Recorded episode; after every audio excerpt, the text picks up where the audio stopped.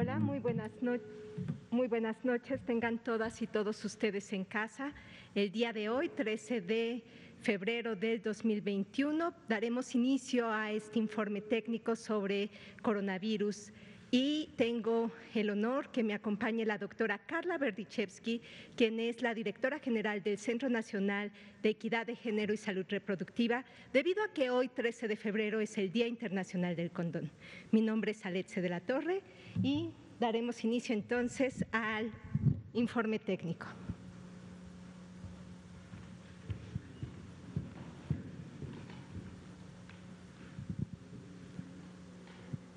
Pues esta es una de las gráficas que se presentan todos los días y es extraordinariamente importante que ustedes en casa tengan claridad de qué significa.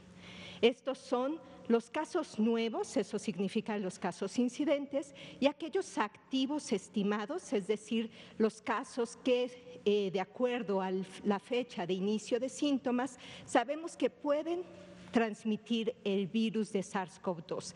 Esto se estima que las personas en los últimos 14 días que han desarrollado síntomas eh, que son sugerentes de infección respiratoria aguda grave o aguda simplemente como resfriado, dolor de garganta, entre otros, podemos o pueden transmitir estos virus.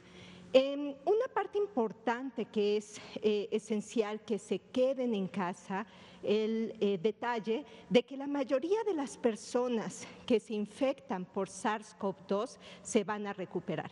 Y estas son las dos líneas que observamos que son prácticamente en espejo. Primero se incrementa ante cualquier incremento o descenso del número de casos. Esta va a ser seguida de un incremento y descenso del número de eh, personas que se recuperan. Si se fijan en la línea azul tenemos más de eh, dos millones de casos estimados que se han presentado a lo largo de la epidemia en nuestro país y eh, para esta semana tenemos una disminución de menos 28%. Esto nos habla evidentemente de la posibilidad también de transmisión comunitaria. Y como ustedes se fijan en la línea verde más oscura, también se empieza a ver una disminución del número de porcentaje de personas recuperadas. Esto no quiere decir que ahora sea más difícil que una persona con SARS-CoV-2 se recupere, simplemente es el espejo de la caída que se ha dado en las últimas semanas em, de la epidemia en nuestro país. Desafortunadamente, hasta la fecha han perdido la vida 173.771 personas y por esto es fundamental no perder de vista que algunas personas pueden tener enfermedad grave y que por lo tanto tenemos que seguirnos cuidando día a día. El cuidar a uno significa cuidar a los demás y protegernos todos en la comunidad. También esta es la gráfica donde pueden observar cuál es esta evolución de las personas que requieren hospitalización. Recordemos que el porcentaje de personas que al final desarrollan algo que se llama infección respiratoria aguda grave, quiere decir aquellas personas que desarrollan una neumonía que baja mucho el nivel de oxigenación en sangre, requieren un tratamiento hospitalario. Entre más temprana sea esta acción hospitalaria, los cuidados que se les dan a las personas, es muchísimo mejor el resultado en salud que van a tener. Nuevamente el llamado a la población es no tengan miedo de acudir a las unidades de atención. A veces las personas eh, dicen mejor me quedo en casa y pasan más días y esto disminuye la posibilidad de iniciar los tratamientos a tiempo. Recordemos que existen tratamientos muy efectivos como es el uso de esteroides o anticoagulantes, además de la oxigenación, que van a ayudar a que la mayoría de las personas, como ustedes lo vieron, se recupere. También tenemos aquellas eh, partes de personas en camas generales, que son la mayoría. Estas son eh, personas que requieren estar en una cama, en un hospital, pero sin ventilación mecánica, es decir, simplemente puntas de oxígeno, mascarilla. Con esto es suficiente y como pueden ver es la mayoría de los casos. Un porcentaje menor son los que requieren atención del paciente críticamente enfermo, son las personas que requieren soporte ventilatorio para proteger a sus pulmones y tratar de ayudarles a sus cuerpos a que puedan mantener niveles de oxigenación adecuados. Como pueden observar también, al igual, al disminuir el número de casos, van a disminuir esta proporción de personas que requieren hospitalización y por lo tanto la ocupación a nivel nacional. Pero lo importante, además de saber cómo estamos en todo el territorio nacional, es saber cómo nos encontramos en cada una de nuestras entidades federativas. Y es por eso que se les presenta todos los días cuál es el porcentaje de ocupación, porque también es un marcador de esta transmisión a nivel comunitario. Ah, tenemos una disminución de dos puntos porcentuales de la ocupación nacional para las camas de hospitalización general. Y de estos, tenemos eh, una entidad federativa con más del 70% de ocupación, que es la Ciudad de México, que para el día de hoy no cambia de grupos, pero lo que pueden observar es que seis entidades se encuentran entre 69 y 50% y 25 entidades federativas con menos del 50% de ocupación hospitalaria. Y nuevamente habla justamente de todos los parámetros que se evalúan y al final dan como resultado el porcentaje de población que requiere hospitalización. En este sentido, nuevamente el llamado es a tener conciencia de justamente evitar la transmisión comunitaria hace que los hospitales tengan una mayor capacidad de respuesta y por lo tanto, nuevamente el mensaje, recordemos, las epidemias se controlan desde la comunidad. Si me pasa la siguiente, por favor. Y estas son la disponibilidad de camas con ventilador. Tenemos una entidad federativa con más del 70% de ocupación.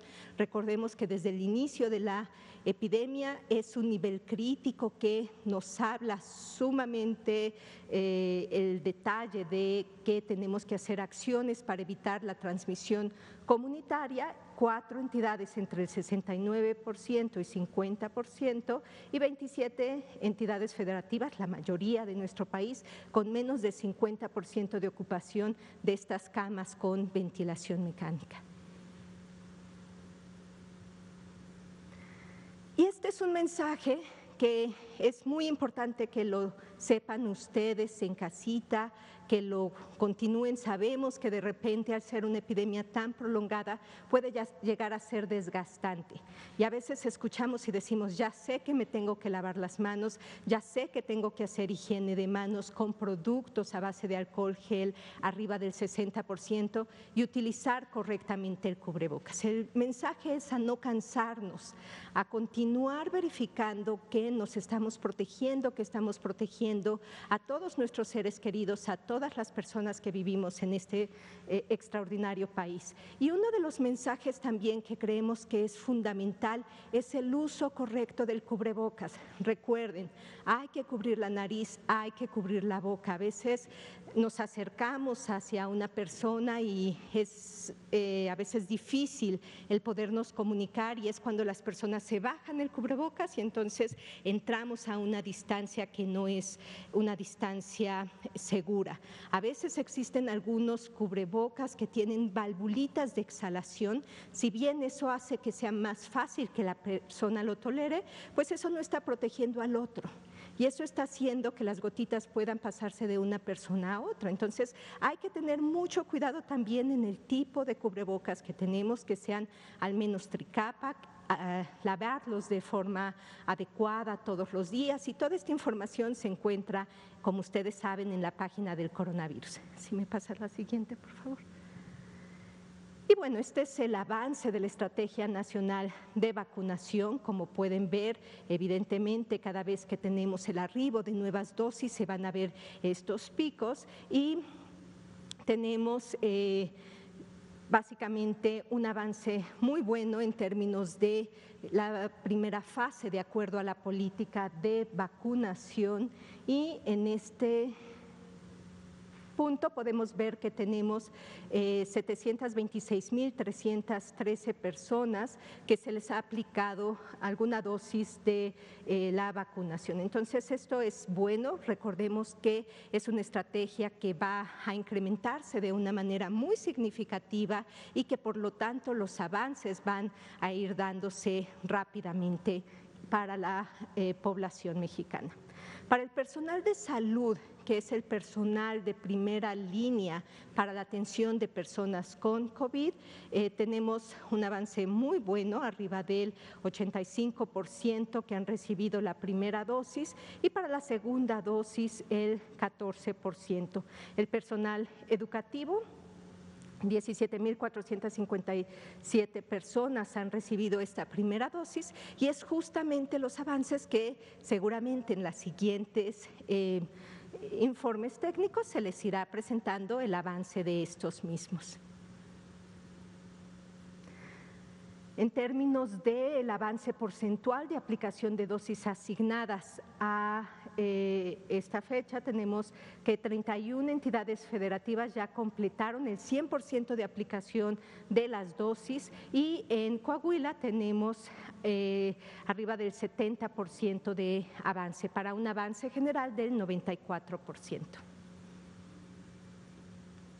También recordemos que estos son los avances por embarque, como pueden ver y como lo veían en el gráfico, cada vez que llegan dosis se avanza rápidamente, se alcanzan estos eh, porcentajes, 100% de eh, seguimiento en los, en los embarques previos y como se ha comentado, siempre se tiene la eh, pues la estrategia de tener algunas dosis justamente de, eh, que, nos permitan en caso de alguna eventualidad dar respuesta a los esquemas de vacunación que se han dado hasta la fecha. Entonces, como pueden ver, es un extraordinario avance y estos son los pasos y los elementos eh, positivos que se están dando en el país y son los elementos que nos van a permitir continuar haciendo lo que sabemos que es esta protección de rebaño. Es decir, si yo ya tengo anticuerpos que me permiten, cuando me enfrento a la infección, no desarrollar la infección o no desarrollarla de una manera grave, pues entonces van a disminuir el número de casos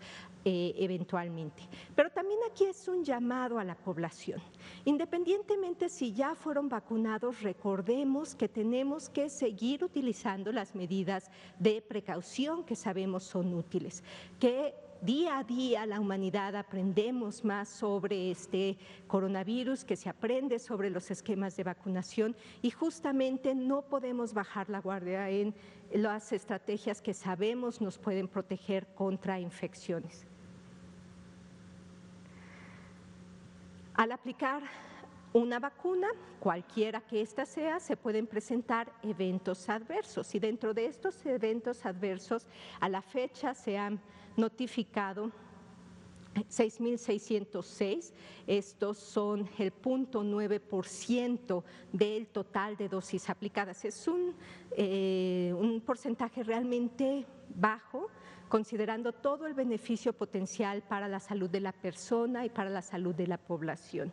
Estos son eh, la mayoría eventos eh, no graves y eh, para los graves, que es aproximadamente un 1%, eh, tenemos un rango de edad entre 18 y 64 años, la mayoría, 25, se han presentado en mujeres, dos personas aún hospitalizadas y la mayoría, como pueden ver, han sido dados de alta. Esta es la distribución por entidad federativa, pero el mensaje fundamental es observen es un porcentaje muy bajo en términos de los eventos que se eh, potencialmente se asocian a estas vacunas, lo que significa que son esquemas seguros y por lo tanto esta vigilancia que se hace de manera continua, eh, pues evidentemente nos habla que es una estrategia que definitivamente va a ayudar a la población. No hay que tener miedo a recibir las dosis. No hay que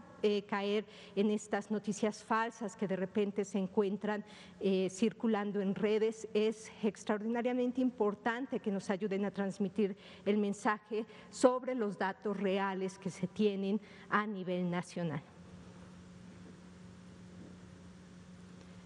Y eh, finalmente estos son justamente los registros que se tienen ahora ya eh, para la estrategia nacional de vacunación. Recordemos que existen diferentes fases y estas pues son el siguiente es las personas mayores de 60 años y más cumplidos y el objetivo evidentemente es ir protegiendo a la población con mayor probabilidad de desarrollar complicaciones graves por la COVID-19.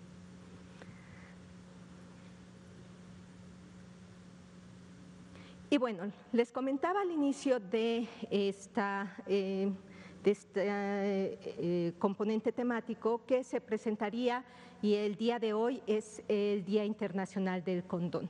Es muy importante también empezar a visibilizar estas eh, estrategias que son importantes para la salud pública y para el bienestar de las personas. El Día Internacional del Condón al final surge como una iniciativa desde la sociedad civil, se celebra desde el 2012 en México y otros 30 países y lo importante es impulsar la promoción creativa de los condones para prevenir dos grandes rubros. La primero, infecciones de transmisión sexual y también embarazos no planeados.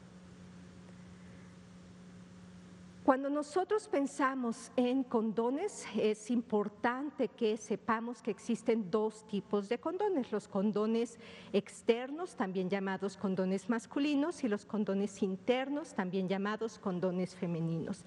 Como les comentaba, son pilares importantísimos para, número uno, la prevención de embarazos no eh, deseados tiene una efectividad arriba del 98% y para la prevención de infecciones de transmisión sexual es arriba del 80%.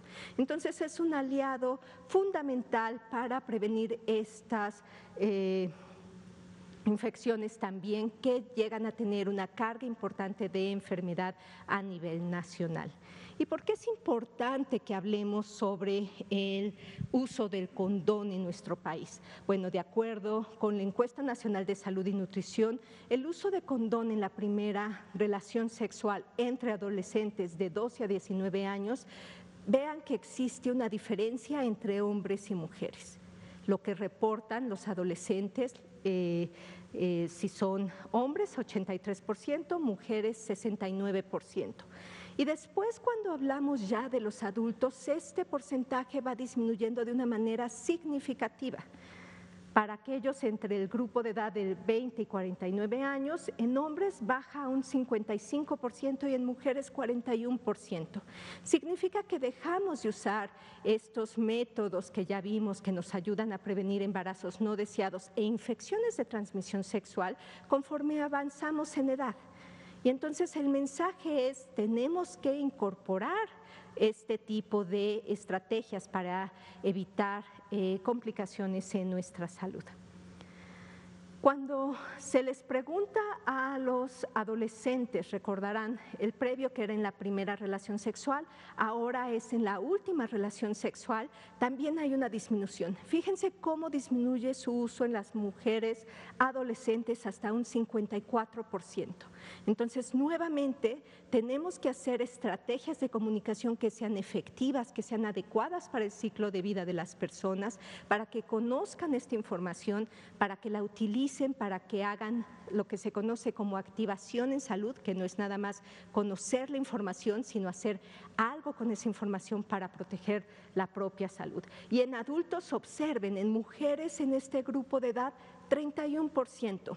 Tres de cada diez mujeres en este grupo de edad utilizan este método para prevenir infecciones de transmisión sexual.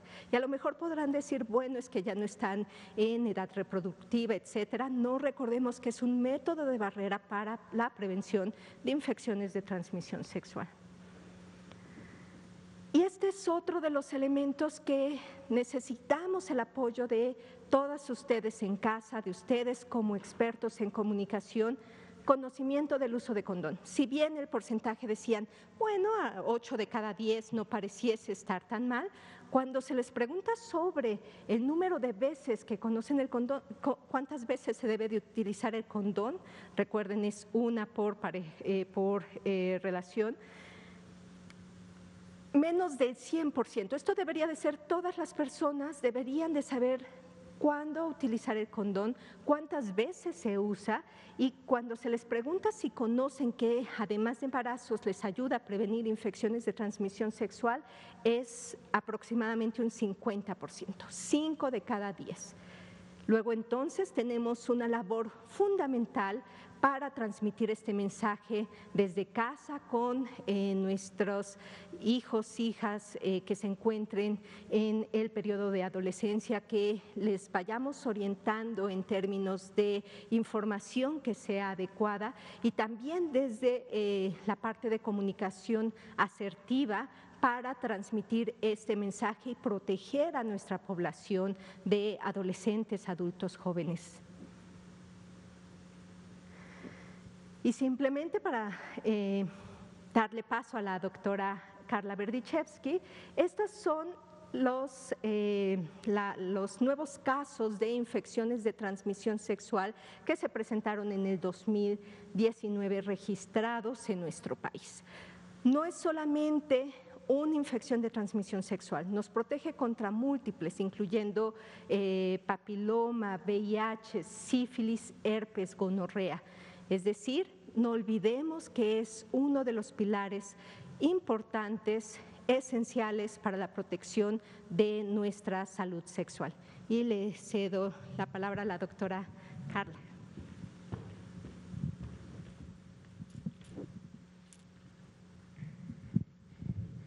Muchas gracias, doctora de la Torre. Eh, buenas tardes a todos y a todas que nos acompañan eh, aquí en la sala y sobre todo a quienes nos, nos, están escuchando desde sus casas esta tarde.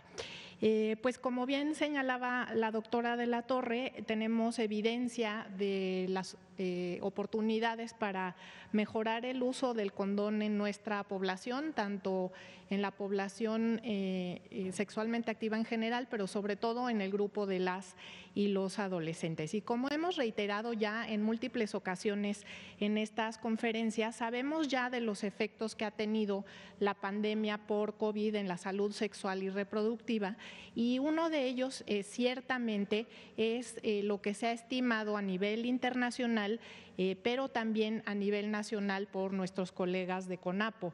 Y sabemos que estos obstáculos que ya teníamos diagnosticados a través de las encuestas nacionales para el uso adecuado y eh, consistente del condón ahora eh, están pues mucho más marcadas estas barreras por los factores de distanciamiento social y de eh, los obstáculos para acceder a los métodos anticonceptivos. Entonces, con estas eh, estimaciones internacionales y nacionales, sabemos que en nuestro país va a haber una necesidad eh, insatisfecha de anticoncepción más marcada, sobre todo en el año que transcurrió y para este 2021, y se prevén más de 145 mil embarazos no planeados en la población de mujeres entre 15 y 49 años, de los cuales a la población adolescente corresponden 21 mil embarazos adicionales. La que sigue, por favor. Entonces, eh, con esto eh, hemos reforzado las acciones desde el gobierno federal, tanto eh, de la unidad que corresponde a la doctora de la Torre como a la unidad que corresponde a mí, el CENSIDA y el Centro Nacional de Equidad de Género y Salud Reproductiva. Y desde el año pasado aumentó la adquisición del condón masculino en un 30% y se adquirieron también condones internos o condones femeninos para el programa de prevención de VIH y de infecciones de transmisión sexual. La que sigue, por favor. Queremos recordar a quienes nos escuchan desde casa, pedirle a los medios que nos ayuden a replicar este mensaje. Los condones son gratuitos en todas las unidades de los servicios de salud de las entidades federativas y están disponibles en múltiples servicios. Aquí tenemos la lista, están eh, disponibles en los centros ambulatorios para la prevención y atención del SIDA e ITS, los CAPACITS, están disponibles en los servicios de atención integral hospitalaria Los tenemos disponibles en los servicios amigables para adolescentes y en los centros de salud de la Secretaría de Salud. La que sigue, por favor. Y recordar que los condones son para todas las personas, sin distinción de edad. Eh, son apropiados para adolescentes, para jóvenes, para adultos y adultos eh, mayores. Los condones son para personas que viven con VIH. Los condones son también para las mujeres embarazadas. Los condones son para quien tiene una pareja sexual o para quien tiene múltiples parejas sexuales. Los condones son para quien es soltero o quien es casada y los condones son para quienes practican sexo oral, sexo anal o sexo vaginal. Los condones deben usarse siempre y por ello es eh, para la campaña de este año el hashtag siempre condón. La que sigue, por favor. Tenemos eh, las reglas del uso del condón, es muy importante conocerlas. Aquí las dejamos, también están en los medios electrónicos y en las redes de la Secretaría de Salud. Y recordar que el condón se debe utilizar antes de entrar en contacto con el pene, con la vagina, con la boca o con el ano. El condón se debe cambiar cada 30 minutos. Si la relación sexual es más prolongada, se recomienda eh, cambiar el condón. Hay que cuidar la temperatura del condón ya que el calor externo puede dañarlo, por ello se recomienda que estén guardados en lugares frescos, en lugares secos y eh, recordar que el condón se debe usar uno a la vez, no hay que usar dos condones al mismo tiempo, eh, sean internos o externos. La que sigue, por favor. Otras recomendaciones son no utilizar lociones o aceites, ya que cuando estos son a base de aceite pueden dañar el condón y hacerlo menos seguro. Para ello hay productos eh, que están diseñados. Eh, hay que preferir utilizar lubricantes que sean a base de agua. Para desechar un condón, no utilizar el inodoro, hay que envolverlo en un papel y tirarlo al cesto de la basura. Y siempre pensar que los condones no son eternos, eh, hay que verificar la fecha de caducidad antes de utilizarlos. La que sigue, por favor. Como bien señaló la doctora de la Torre, eh, el condón es una herramienta para una sexualidad plena, para una sexualidad segura y para una sexualidad placentera. Y tenemos eh, varios medios para eh, divulgar esta información. El primero es esta línea que hemos ya publicado en conferencias eh, previas. Es una línea telefónica, el 800-624-6464, que está disponible a nivel nacional y aquí eh, los operadores, las operadoras tienen información no solamente sobre los condones, sino también sobre otros métodos anticonceptivos. La que sigue, por favor. Y tenemos eh, más información ciertamente en las redes del CENSIDA, del Centro Nacional de Equidad de Género y Salud Reproductiva, y están disponibles ahí los videos sobre el uso correcto del condón que vamos a presentar a continuación. Por favor, voy a tomar el lugar para que se vean los dos videos. Gracias.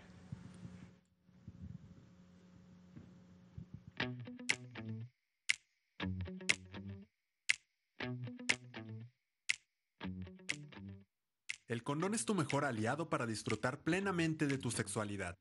Al utilizarlo de manera correcta y constante en tus prácticas sexuales con cada pareja, te protege del VIH y otras infecciones de transmisión sexual. Además, evita embarazos no planeados. ¿Ya sabes cómo utilizarlos? Aquí te decimos cómo hacerlo correctamente. Recuerda que en el condón interno como externo debes tener en cuenta los siguientes cuidados.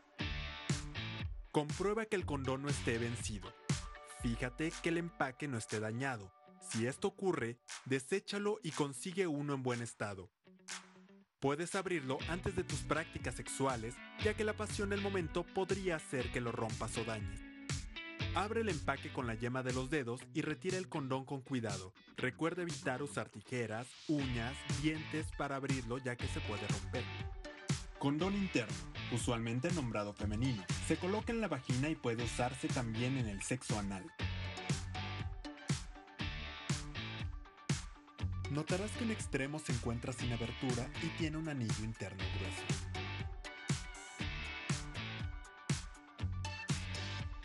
No olvides poner lubricante a base de agua antes de introducirlo en la vagina o el ano. Tómalo con tu mano y aprieta el anillo para poder introducirlo. Con tus dedos empuja el anillo por dentro del condón, lo más profundo que puedas. Asegúrate de que quede derecho y no torcido. El anillo externo quedará por fuera.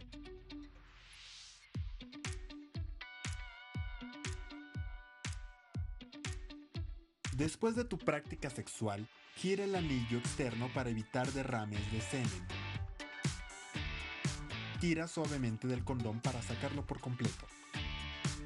Envuélvelo con papel y tíralo a la basura. No lo tires en el excusado ya que no es biodegradable y puede atascar la cañería. Ahora ya sabes cómo colocarlos. Es fácil. Practica, prueba y experimenta con el condón. Recuerda que en las unidades de salud puedes conseguir condones gratis.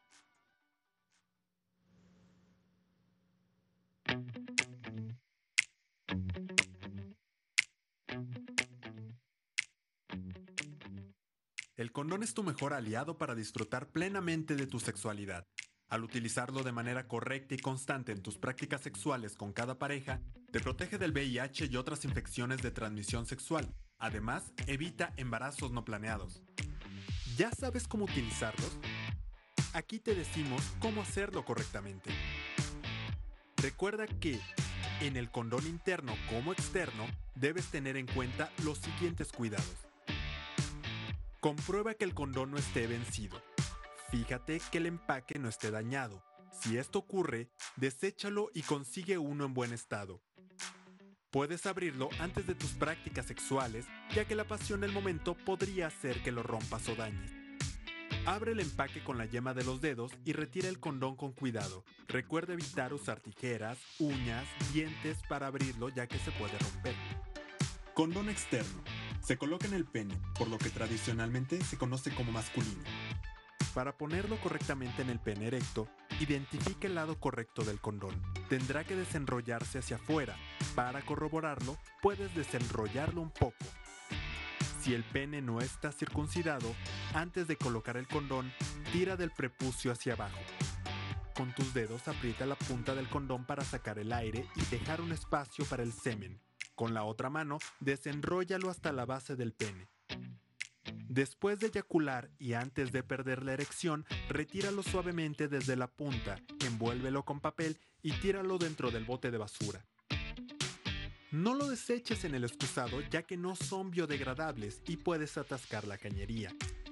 Recuerda utilizar un condón nuevo en cada práctica. Si tienes sexo con más de una persona a la vez, usa un nuevo condón con cada pareja. También lo puedes usar en tus juguetes sexuales. Si tu práctica sexual dura más de 30 minutos, es importante cambiarlo, pues se puede romper. Al usar lubricante, reduces la fricción y evitas que el condón se rompa. Además, ayudas a evitar lesiones y heridas durante las prácticas sexuales, lo cual reduce el riesgo de que el VIH y otras infecciones de transmisión sexual puedan entrar en tu cuerpo. Ahora ya sabes cómo colocarlos. Es fácil. Practica, prueba y experimenta con el condón. Recuerda que en las unidades de salud puedes conseguir condones gratis.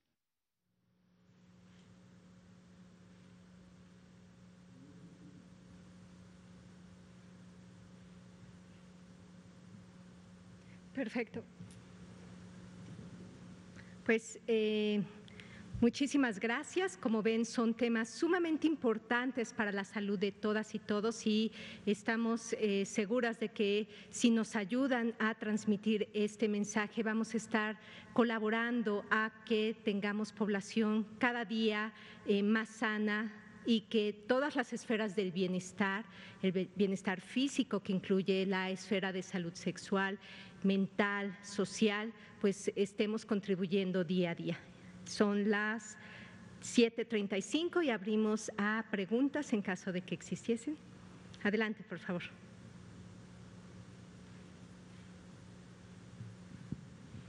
Hola, buenas noches. Eh, Arturo Contreras, de pie página.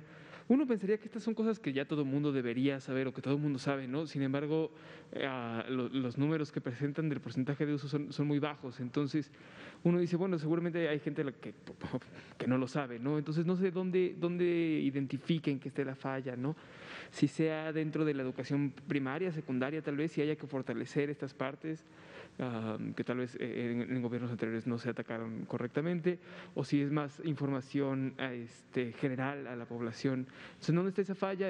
¿Dónde más hay que apretar, además de hacer solo campañas de comunicación, ¿no? sino que asegurarse que se hace una información que llegue a todo el mundo? Claro. Carla, ¿quieres? Muchas gracias. Pues sí, ciertamente el acceso a los métodos anticonceptivos permite tener un ejercicio de los derechos eh, sexuales y reproductivos entre la población en general, pero sobre todo entre las y los jóvenes. Y otro de los derechos eh, que tienen las y los jóvenes es el derecho a una educación integral en sexualidad.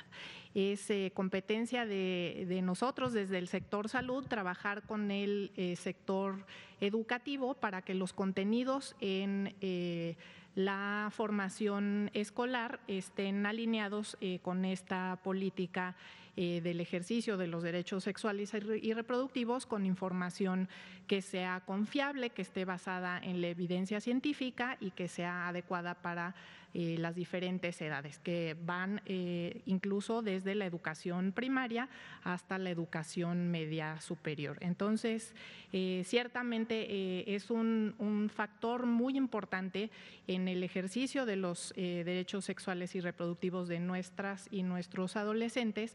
El que tengan esa eh, formación en, las escuelas es un trabajo que eh, tenemos que reforzar desde el sector salud en vinculación con, la Secretaría de Educación Pública, pero también eh, cabe la pena resaltar que las madres y los padres tienen una responsabilidad también sobre la formación de sus hijas e hijos. Y existen múltiples recursos para abordar estos temas con los niños, las niñas, con los jóvenes, estos que hemos eh, publicado el día de hoy y que están disponibles en las páginas de la Secretaría de Salud, ciertamente eh, pues es información que está abierta, está disponible y está basada en evidencia científica. Muchas gracias por la pregunta.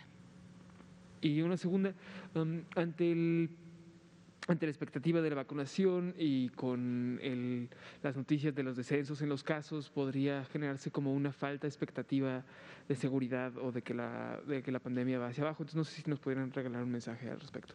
Claro, eh, creo que el mensaje eh, tiene que ser claro para todas las personas en el mundo al final y es el mismo mensaje que dan los diferentes países, la misma Organización Mundial de la Salud.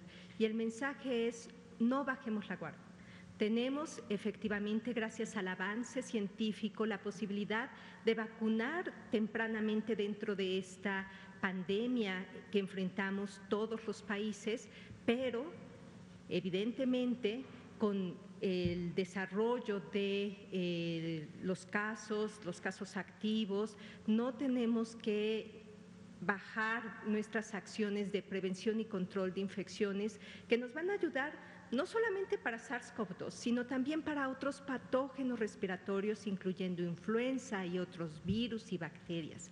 ¿Cuáles son estas acciones que no tenemos que descuidar? Uno, la distancia sana entre las personas. Dos, el mantener lugares de manera eh, ventilada adecuadamente iluminados.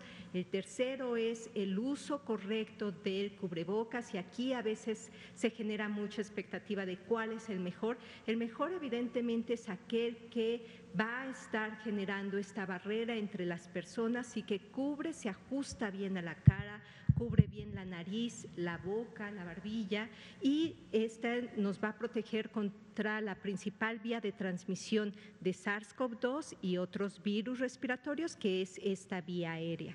El tercero es hacer una adecuada em, higiene de manos, que puede ser y de preferencia con agua y jabón, pero cuando nos encontramos en la calle o andamos fuera, pues ustedes siempre me ven con mi botellita de alcohol gel. Entonces, tener esta parte de eh, gel alcoholado y verificar la concentración que debe de ser superior al 60%, inferior a un 85%. Y la razón es que si se ponen alcohol directamente o es muy líquido, no va a cubrir el tiempo suficiente para inactivar al SARS-CoV-2 y a otros virus. Y la última que también es importante y nos ayuda dentro de control de infecciones, limpieza y desinfección de las superficies.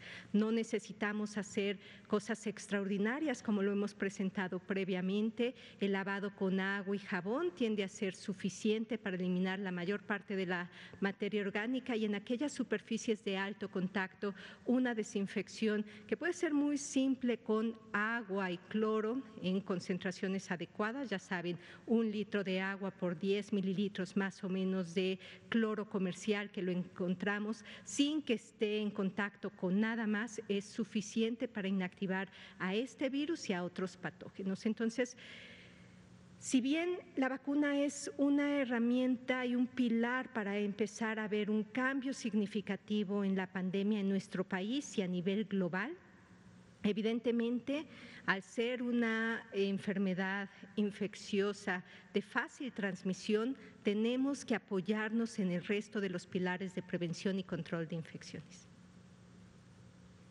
Adelante, sí. Muchas gracias, eh, doctora eh,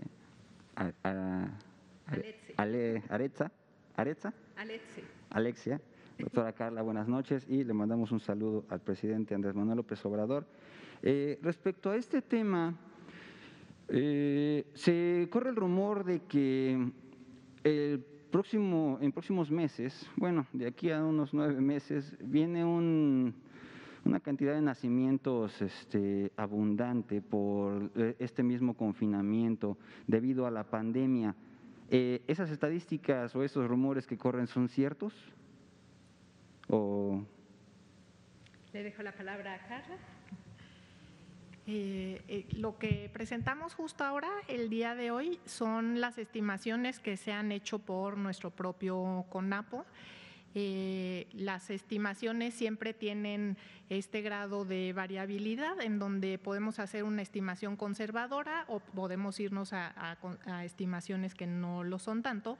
Sin embargo, de acuerdo a lo que se ha visto a nivel internacional y que también hemos visto ya en nuestro país con respecto a los impactos que tiene la pandemia en otros indicadores de salud, como lo son eh, los indicadores de salud sexual y reproductiva, esperamos al menos un 20% de los embarazos eh, no planeados adicionales a los que ya teníamos eh, proyectados eh, con base en las, en las estadísticas que se generan anualmente en nuestro país. Entonces, con base en estas estimaciones, en lo que se ha visto en otros países y en lo que ya hemos podido eh, ver en el nuestro, pues parece que las estimaciones se van a cumplir. Se, van a cumplir. Se lo pregunto porque para ese entonces ya la vacunación masiva aquí en México pues abarcaría ya este bastante sector.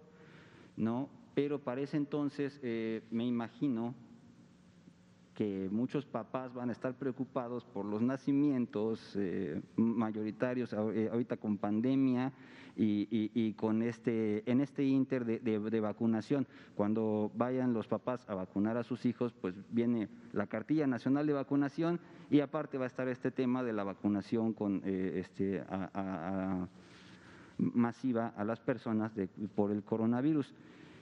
¿Hay alguna, algún cálculo o algo que se pueda prever para la vacunación para esos niños?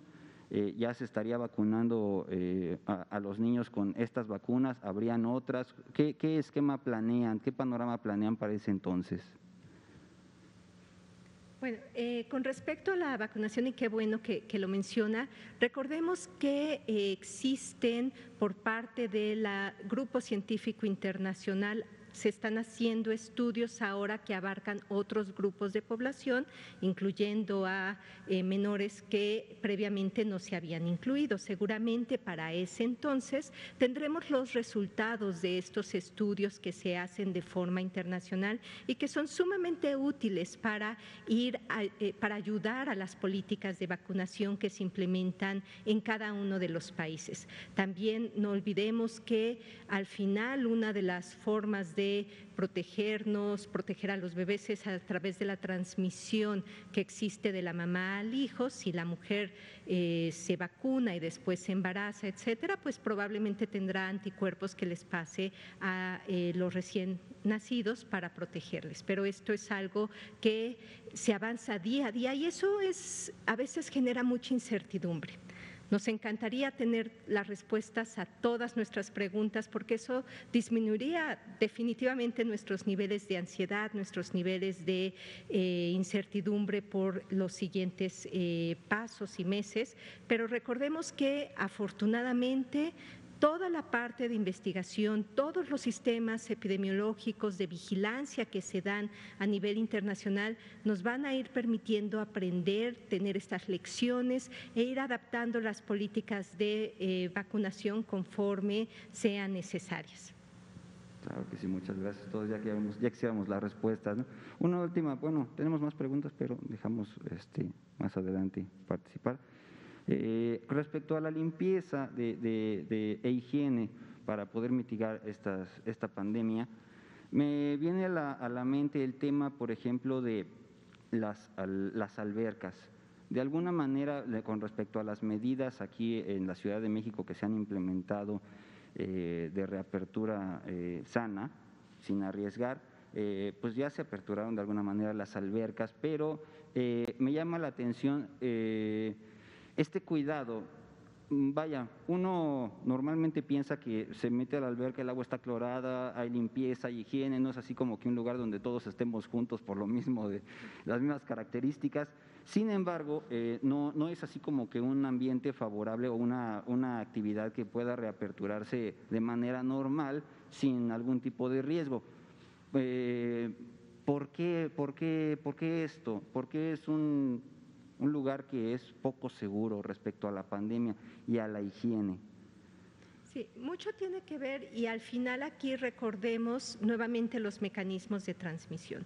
Eh, las albercas al final, y como bien lo menciona, el agua está clorada y eso sería suficiente para inactivar a cualquier virus y de hecho bacterias y enterobacterias, eh, algunas que a veces se encuentran en el agua y nos, cuando estamos haciendo este ejercicio y los que eh, de repente lo intentamos y tragamos agua y dicen, bueno, ya me enfermé. No, porque está con niveles adecuados de cloración y mata al SARS-CoV-2, así como a muchos otros microorganismos que pudiésemos encontrar en este ambiente. El siguiente elemento es, pues cuando yo entro no entro directo al agua, sino paso a través de un espacio, a veces las albercas se encuentran en lugares cerrados y es por eso que tienen que mantener algún tipo de distanciamiento físico, no por el agua per se, sino por el espacio físico donde se encuentra. Habrá algunas que sean en espacios abiertos y disminuya, por lo tanto, la posibilidad de eh, tener eh, otro tipo de, concentración de partículas, pero cuando uno nada no lleva gogles, lleva gorra, lleva el traje de baño, pero no lleva cubrebocas. Entonces, acordémonos que este es un mecanismo de barrera para la expulsión de gotitas y cuando nadamos, evidentemente al entrar en este espacio, con todos los cuidados se disminuye el riesgo. Siempre pensemos en las acciones, no hay acción alguna que implique riesgo cero. Eso es también importante que la población lo conozca. Todas las acciones que tenemos implica cierto nivel de riesgo. Ahora, lo importante es que también conozcamos cómo protegernos y cómo evitarlo. Y las medidas más sencillas son las más eficientes. Entonces, si pensamos y decimos, bueno, no voy a usar el cubrebocas cuando voy a estar nadando, pero puedo utilizar mi cubrebocas mientras llego al filo de la alberca y en ese punto me lo retiro hago mi ejercicio y al salir después de secarme, hacer mi higiene de manos, porque voy a tocar la superficie de, la escalerita o de eh, la orilla del alberca, etcétera, hago higiene de manos, me coloco mi cubrebocas y entonces estoy disminuyendo por mucho. Eh, justamente esta posibilidad de entrar en contacto con algunas eh, gotitas o biopartículas que se hayan quedado en este ambiente. Evidentemente, quienes están encargados de este tipo de... Em, de deportivos o de lugares donde se tienen las albercas, toman todos los cuidados necesarios, cloran de una manera adecuada y dentro de la norma las albercas, hacen la limpieza y desinfección de las superficies del piso donde va pasando las personas y toman el cuidado adicional de evitar pues justamente el no tener una sana distancia entre las personas que se encuentran nadando. De nada.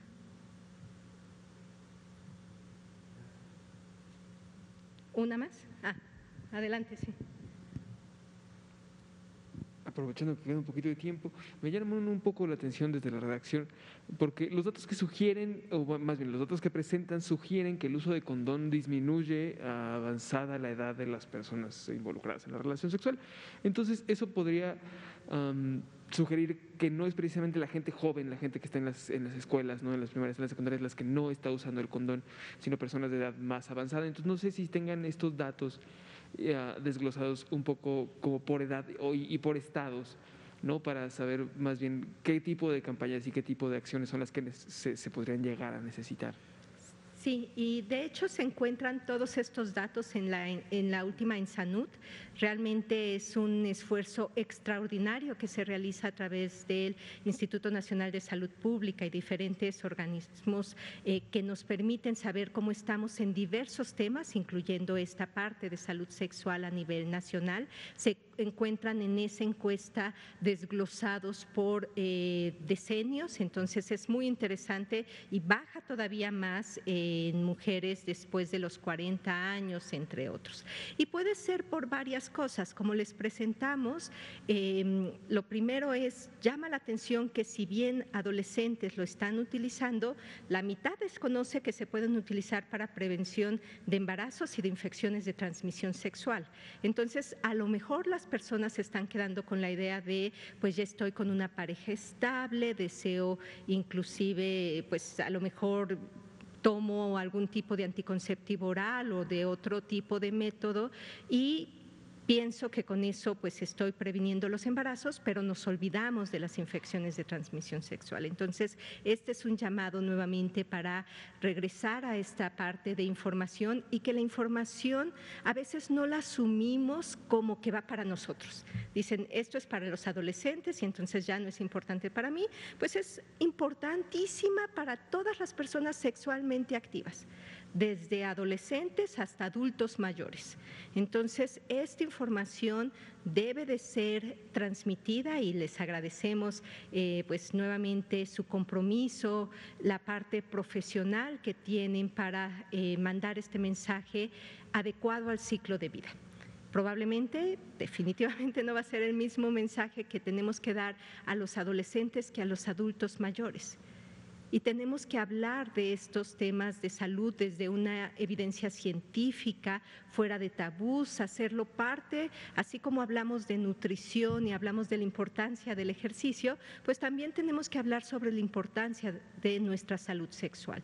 El no solamente utilizar estos métodos de em, prevención de embarazo, infecciones de transmisión sexual, también hablar sobre la capacidad y, dentro de mi derecho a la salud sexual y al placer, el hablar también de el realizarnos dentro de este empoderamiento de nuestra salud, pruebas, pruebas para detección de infecciones de transmisión sexual, de VIH, de sífilis, porque sabemos que existe tratamiento que pueden curar las infecciones o bien en el caso de las personas que viven con VIH pueden garantizar una calidad de vida y sobrevida similar a las personas que no viven con VIH. Entonces, el mensaje es cuidemos nuestra salud sexual, demos estos mensajes eh, propositivos, asertivos hacia la población, todas las personas con vida sexualmente activa necesitan tener esta información eh, porque a lo mejor no la recibieron cuando eran adolescentes.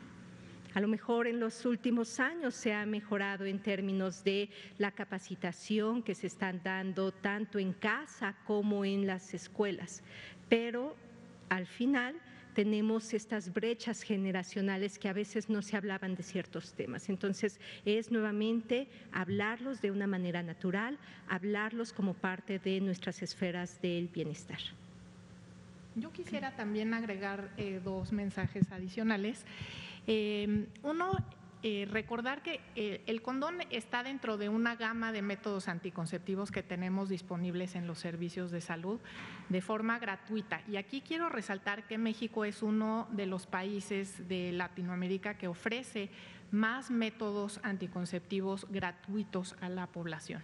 Esto realmente eh, es un privilegio. Tenemos una diversidad de métodos que se adaptan a las preferencias eh, de las diferentes edades poblacionales, a el estado en el que está, por ejemplo, una mujer, si está amamantando, entonces tenemos métodos anticonceptivos específicos para estas mujeres. Pero dentro de esta gama de 15 métodos, el condón es el único método que cumple dos funciones. Y es el único método que es eh, tanto eh, para prevenir embarazos que no son planeados como para prevenir infecciones de transmisión sexual. Y ese creo que debe ser un mensaje muy importante para que eh, se transmita a quienes nos están escuchando, pero a través de los medios también y con acceso a estos recursos que hemos puesto en las redes que tenemos en la Secretaría de Salud. Y eh, otro mensaje con respecto a las cifras que hemos mostrado el día de hoy, que están disponibles en esta encuesta, pero en otras encuestas diversas, es el diferencial también que existe entre el uso del condón entre eh, mujeres y hombres. Y me parece muy importante resaltar ahí que eh, entre, mujeres, entre mujeres es mucho menor.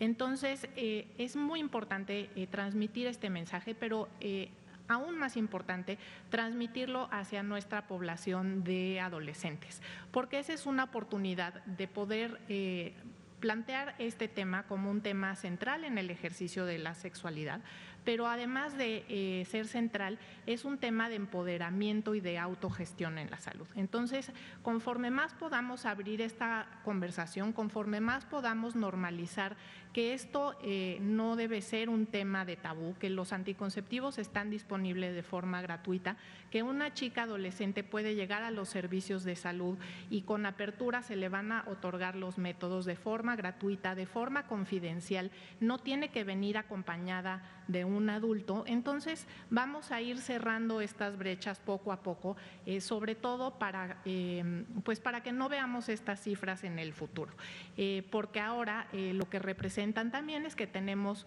una epidemia de embarazo adolescente en nuestro país eh, y no es distante a estas cifras que hemos visto. Entonces, eh, abrir la conversación, empoderar a nuestras adolescentes, a nuestros adolescentes al uso de la diversidad de métodos que están disponibles de forma gratuita en todos estos servicios que hemos señalado, pero en particular en los 2.800 servicios amigables para las y los adolescentes, es un mensaje muy importante y que ojalá nos ayuden a difundir el día de hoy. Muchas gracias. La última pregunta, sí. Gracias. Si pudiera ser rápida y si no, ya se responde en redes. Eh, un consejo, una recomendación por cómo se podría realizar, hablando pues de este tema, cómo se podría realizar un, acto sexual ahorita con pandemia. Viene el día de mañana, 14 de febrero, pero igual se puede decir, no, pues este, abstinencia, ¿no? O sea, no se reúnan el día de mañana. Pero si no es mañana, es pasado, es, es otro día. Digo, hablando en, en las parejas que se quieran reunir entonces, alguna recomendación, no sé, supervisión de días en la pareja, o que estén en cuarentena juntos unos días, no sé, algo que pudieran informar, por favor. Muchísimas gracias por la pregunta y de hecho tenemos un semáforo de riesgo COVID para las relaciones sexuales eh, que lo pueden encontrar en nuestra página de Sencida y también recomendaciones en eh, la página del coronavirus. Y en esto justo hablamos de la posibilidad de tener riesgo de acuerdo a los diferentes eh, tipos de relaciones que se mantengan, ¿no? Entonces, nuevamente volvemos a los mecanismos de transmisión. Si nosotros estamos hablando de eh, los semáforos, pues al igual que tenemos el verde, el naranja, el amarillo, el rojo, etcétera, así también están clasificados por riesgo y recomendaciones que se deben de seguir al respecto. El eh, sexo más seguro lo comentamos cuando presentamos aquí el semáforo eh, de riesgo COVID para relaciones sexuales, porque es importante también esta parte de planeación e información para la población, es sexo con uno mismo. Después, evidentemente, hay que hacer lavado de manos, eh, higiene de, en caso de que se lleguen a utilizar algún tipo de juguetes durante este tipo de autoerotismo. Después viene, evidentemente, como bien lo mencionaba, la posibilidad de estar con una persona que viva en el mismo entorno, que conozco, que sigue las medidas básicas de prevención y control de infecciones. Después tendríamos aquellos que tenemos... Em, personas que eh, no viven en el mismo entorno y entonces no podemos estar seguros de estas medidas de eh, prevención que llevan a cabo. Y algunos tips muy importantes, si tienen cualquier síntoma, leve de infección respiratoria, no se sienten bien, les duele un poco la garganta. Recordemos que no todas las personas presentan fiebre, que no todas las personas van a tener los mismos síntomas. Entonces, si no nos sentimos 100% bien, quedémonos en casa por protección de uno y por protección de mis parejas. Entonces, ese es el, el primer mensaje. El siguiente mensaje, decidan estar en lugares adecuadamente ventilados decidan estar en lugares donde pueden hacer una limpieza y desinfección adecuada de las superficies. A lo mejor no van a llegar y evidentemente no es lo esperado que lleguen y hagan la limpieza del cuarto de un hotel en caso de que acudan, pero sí pueden hacer abrir las ventanas, asegurarse que en estos lugares se haga una adecuado eh, ventilación al respecto, llevar nuestro alcohol gel, hacer eh, pues las superficies de contacto frecuente, pues esto sí, a lo mejor llevar estas toallitas alcoholadas, entre otras cosas, ¿no? Eh, incorporar algunos elementos, llevar mascarillas, incorporar otro tipo de acciones que sabemos nos pueden proteger eh, a las personas en esta parte que recordemos es a través de un contacto directo de persona a persona. Entonces, son las medidas que debemos de estar cumpliendo, pues no nada más el 14 de febrero, sino siempre para cuidarnos y proteger a los demás. Gracias. Pues siendo las ocho con dos minutos, eh, damos por terminada la conferencia del día de hoy. Muchas gracias.